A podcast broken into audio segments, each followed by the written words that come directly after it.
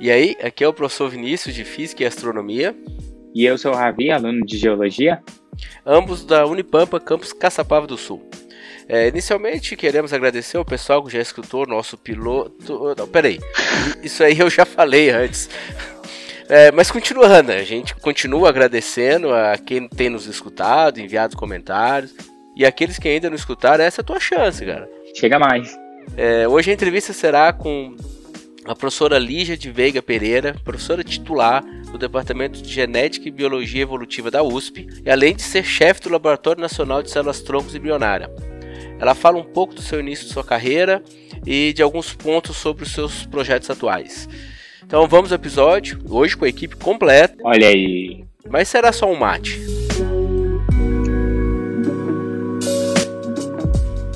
Doutora Lígia, primeiro, boa tarde. Eu queria iniciar a nossa conversa, né?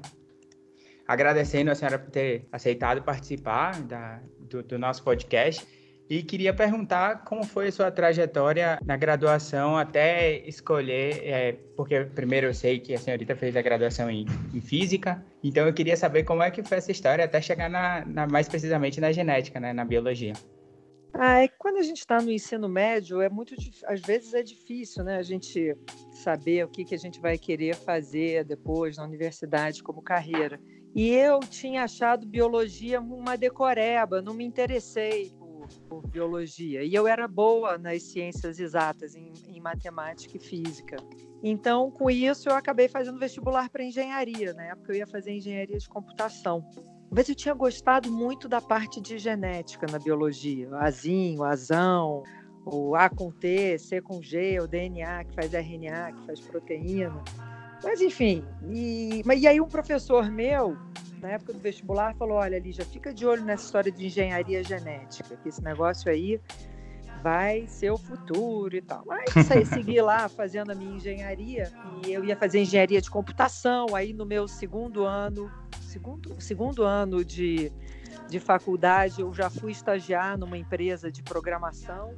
Fiquei um ano programando e foi ótimo. Legal foi super interessante, mas foi ótimo também para saber que não, não era aquilo que eu ia querer fazer.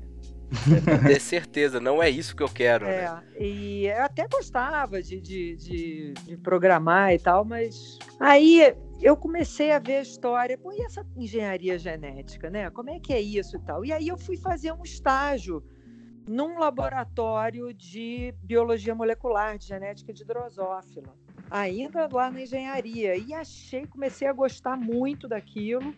E aí resolvi transferir meus créditos para física, que eram quatro anos e era uma ciência básica, seguir fazendo iniciação científica em genética e pensando então me aprofundar em genética na pós-graduação. Cheguei à conclusão que não valia a pena jogar dois anos de faculdade fora, né? Então, sim, eu não queria fazer biologia, eu não queria fazer é, botânica, zoologia, uma opção de coisas que são lindas para quem gosta, mas não era. O meu Realmente, barato era é. o DNA, era a biologia molecular.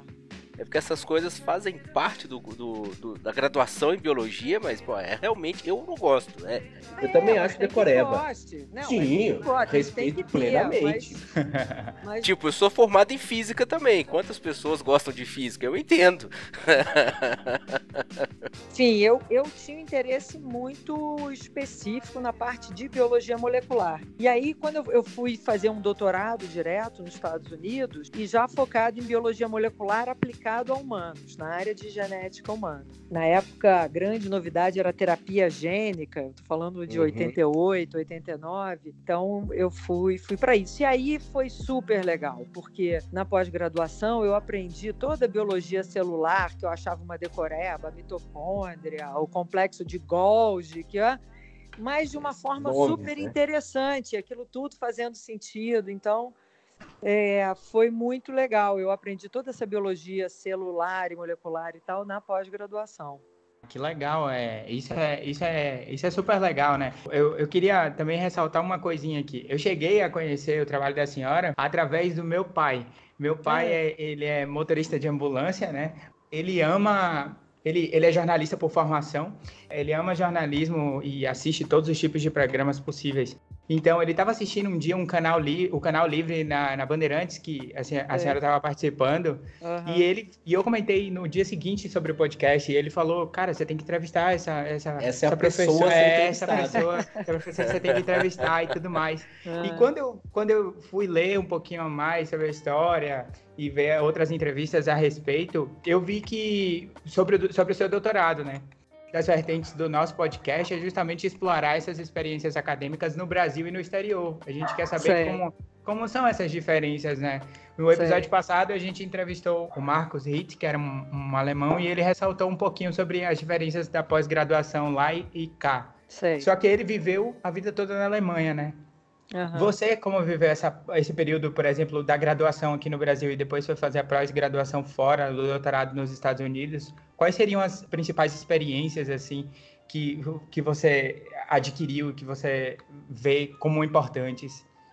Olha, eu acho que assim, a graduação aqui no Brasil, ela por ser muito focada, a gente acaba terminando a graduação com uma formação muito profunda e muito forte naquele tema que você é, decidiu, seja ele a física, a engenharia ou a biologia. Nos Estados Unidos, na a graduação, como você pode ir escolhendo ao longo do caminho e tal, nem sempre a pessoa sai com uma formação tão profunda, mas ela, por outro lado, pode pode sair com uma formação mais diversificada, né? Sim. Agora, na pós-graduação, no ambiente de pesquisa, e pesquisa na minha área que envolve laboratórios, equipamentos sofisticados, reagentes custo alto, né? Custo muito alto e tudo muito muita coisa importada faz uma diferença abissal. As condições que você tem, é, eu fiz nos Estados Unidos, né? Nos Estados Unidos versus as condições que a gente tem aqui no Brasil Sim. e que vão desde a valorização que aquele país dá à ciência, que é uma coisa assim que você enxerga nos pequenos detalhes, sabe? Nas, nas suas condições de trabalho, na infraestrutura administrativa que você tem. Quer dizer, é um, é um país que valoriza muito a ciência e essa valorização se traduz em verba para pesquisa, em condições muito boas para as pessoas poderem desenvolver as suas competências. É, o que, que acontece aqui no Brasil? A gente tem gente ótima, os nossos alunos são muito bons da, da graduação, vindos da graduação, quando chegam na pós-graduação.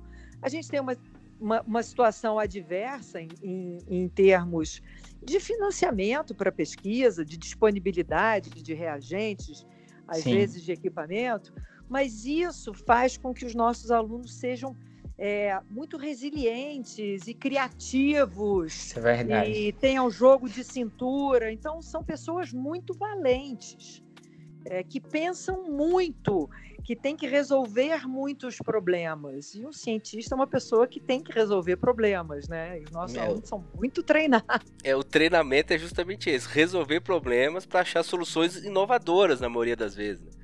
E a gente faz isso no Brasil, não tem como, né? É assim que a gente vive. É, exatamente. Mas você tem aí, quer dizer, o, o que às vezes é frustrante é que você está competindo aqui no Brasil, a ciência que a gente faz no Brasil, ela pode ser muito bacana, tem muita coisa boa acontecendo, mas em certas áreas você está competindo com grupos internacionais que têm condições infinitamente melhores do que a sua, né? E aí fica difícil competir.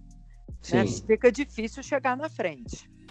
É, isso é realmente um ponto negativo. É, a senhora, por acaso, acharia que isso tem a ver com a falta de divulgação científica que a gente faz no Brasil? Porque é, é incipiente, né? Tá começando agora essa divulgação. E aí os políticos, que é quem vai distribuir verba, por exemplo, não conhece ciência, a população não conhece ciência, tem é verdade. Ou talvez conheça que... poucos mecanismos de ciência, né? Tipo assim, da ciência em si, mas como se faz ciência como mesmo. Se faz o, o que é ser cientista. É né? isso. É, pode, pode ser, mas veja, a ciência tem que emanar da educação, né? Com certeza. Que também certeza. é uma área pro problemática aqui no Brasil. Infelizmente, eu concordo com a senhora. É, então, quer dizer, eu acho que o que as pessoas têm que tomar consciência é de que a ciência, o desenvolvimento científico de uma nação, ele é o motor para o desenvolvimento daquela nação, para o desenvolvimento econômico daquela nação. Né? Então, você tem que ter a educação, e essa educação vai permitir, vai permitir que você faça ciência, que você faça pesquisa, e essa pesquisa leva ao desenvolvimento tecnológico e desenvolvimento econômico, que foi o que a Coreia do Sul resolveu fazer, né? Os tigres asiáticos como um todos, né? Né, nos anos 60, 50, 60, a Coreia do Sul põe educação aí na Coreia do Sul não era nada, né? Sim, recém saído de uma guerra, né? Põe educação é, na pauta como uma prioridade e hoje em dia o meu carro é coreano, a minha é televisão coreano. é coreana. O celular, de repente, é coreano. Pois é, você vê, quer dizer, e isso veio de um investimento em educação e no reconhecimento do valor da ciência e da pesquisa. Né? Então, essa noção de que é, é, o, a, a verba para pesquisa não é um gasto, ela é um investimento. Isso é uma questão cultural, uma noção que falta aqui no nosso país, Verdade. mas que a gente fica martelando até que alguém nos ouça. Com certeza. E aí, é, durante o, o, TEDx que, no Jardim Botânico, que eu vou deixar o link na descrição do episódio, a senhorita ela fala sobre como os investimentos em ciência agora eles deveriam assumir outro rumo, né? Eles deveriam assumir o rumo das ciências humanas, porque a gente deveria entender as relações interpessoais, né? a fim de, de facilitar para que o, o mundo ele, ele consiga mesmo evoluir em, em conjunto, assim, e não a gente a, acabe sofrendo dos diversos tipos de, de conflitos que existem então, eu queria perguntar se, ainda visto a situação atual econômica Não. do país e os cortes, essa ainda é uma perspectiva pertinente para então, é, a professora? Eu, pois é, o que, eu, o que eu falo, o que eu termino naquele TEDx discutindo é, é essa, essa distância que a gente tem entre o nosso desenvolvimento científico, em que o ser humano consegue sequenciar o genoma humano, a gente consegue posar uma sonda em Marte, a gente faz coisas incríveis do ponto de vista tecnológico. E como a gente avançou muito menos do ponto de vista das relações sociais, né? como a gente ainda tem conflitos, temos miséria, desigualdade, a gente não consegue é, ter uma, é, uma política mais efetiva de proteção ao meio ambiente. Sim. E aí eu me pergunto isso: será que é, a gente não tem que agora dirigir os nossos esforços para as áreas humanas? E, e depois que eu falei aquele negócio, é, eu, eu me dei conta do seguinte: a gente não pode abrir mão das ciências exatas e biológicas, mas a gente pode é usá-las para tentar resolver essas questões humanas, né? Então, Sim. por exemplo, a gente no Brasil você tem aí 60% da população não tem acesso ao saneamento básico, né? Como é que a ciência pode ajudar a isso? Tem uma questão política, tem questões econômicas, mas como é que será que a gente pode desenvolver sistemas de saneamento mais baratos, que sejam de mais fácil instalação, entendeu? Então, quer dizer, o que eu acho a, a, a minha proposta é que a gente use uh, os nossos conhecimentos das ciências exatas, das ciências biológicas, para tentar endereçar essas questões sociais de desigualdade e de proteção do meio ambiente. Com certeza. Tipo, é, usar esse treinamento que a gente já tem de, de pensar e resolver os problemas para resolver outros problemas que não estão sendo atacados. Exatamente. Diretamente, né? É. Exatamente. Aí, professora, eu queria agora voltar, né, para nosso tema. Eu queria perguntar, na verdade, é, a senhora é geneticista, não é? Sou geneticista. E, e eu queria saber, assim, em âmbito geral, o que uma geneticista faz? Uma pergunta bem básica, né? A primeira coisa que o geneticista faz é ficar escrevendo projeto para conseguir verba para as suas pesquisas. Isso aí. Pesquisador. Eu vou te falar que astrônomo também é assim. o que, que o geneticista faz? Eu sou geneticista humana, né? O que uhum. a gente quer é, entender é como é, qual é a função, como é que o nosso genoma, como é que o conjunto dos nossos genes dirigem a formação e o funcionamento de um indivíduo. Né? Então, quando há fecundação, é formado esse genoma lá no zigoto, e essa sequência de 3 bilhões de letras, de A, C, T e G, uhum. vão fazer uma transformação incrível, que é transformar aquela primeira célula que a gente já foi para uma pessoa, em trilhões de células é, altamente especializadas e organizadas para o funcionamento de um ser humano. Então, o que o geneticista, de uma forma geral, quer fazer é entender a função de cada um desses 20 mil genes do nosso genoma e como é que eles é, interagem uns com os outros na determinação de cada uma das nossas características. Sim. É, e, assim, vendo as diversas, diversas palestras que a senhora deu e que estão disponíveis aí na, na internet, eu vejo que um dos focos principais da, da, pesquisa, da sua pesquisa são as células tronco, tronco embrionárias. Então, eu, pra, assim, voltando, né, justamente para a gente formar essa, essa ideia, o que seriam as, as células tronco embrionárias e quais seriam as suas principais aplicações? As células tronco embrionárias são células que existem no início do desenvolvimento do embrião.